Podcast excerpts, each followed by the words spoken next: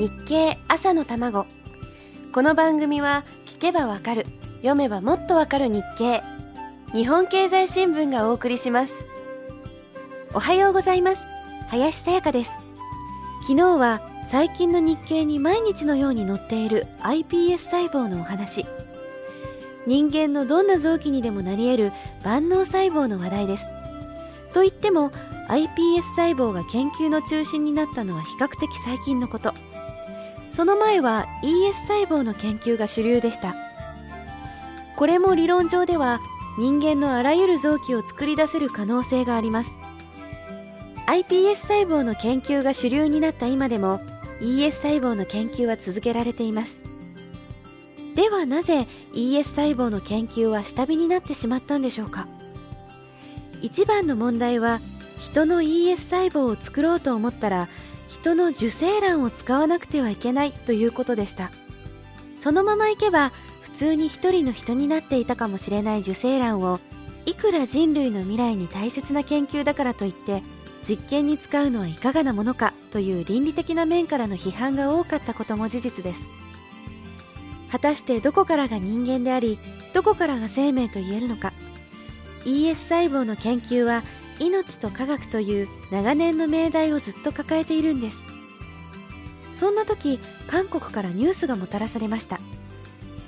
韓国のある研究者が人の体にある普通の細胞からクローン技術を使って人の ES 細胞を作ったと発表したんです。そのために使われた卵子もごくわずかだったそうです。世界の科学者がこの発表に興奮したのは言うまでもありません。地元韓国ではノーベル賞確実の研究だとして国を挙げての盛り上がりだったそうです。研究の倫理的な側面を批判した放送局が逆に激しいバッシングを受けるほど。けれどやがてその研究者のデータが実は捏造だったことが分かります。興奮は一瞬にして冷め ES 細胞に向かっていた世界の研究は中断されることになったんです。そんな時京都大学の山中教授を中心とするグループの研究成果として発表されたのが iPS 細胞です。体のごく普通の細胞を使って ES 細胞によく似た万能細胞を作ることができるという発表は再び世界の科学界を活気づかせました。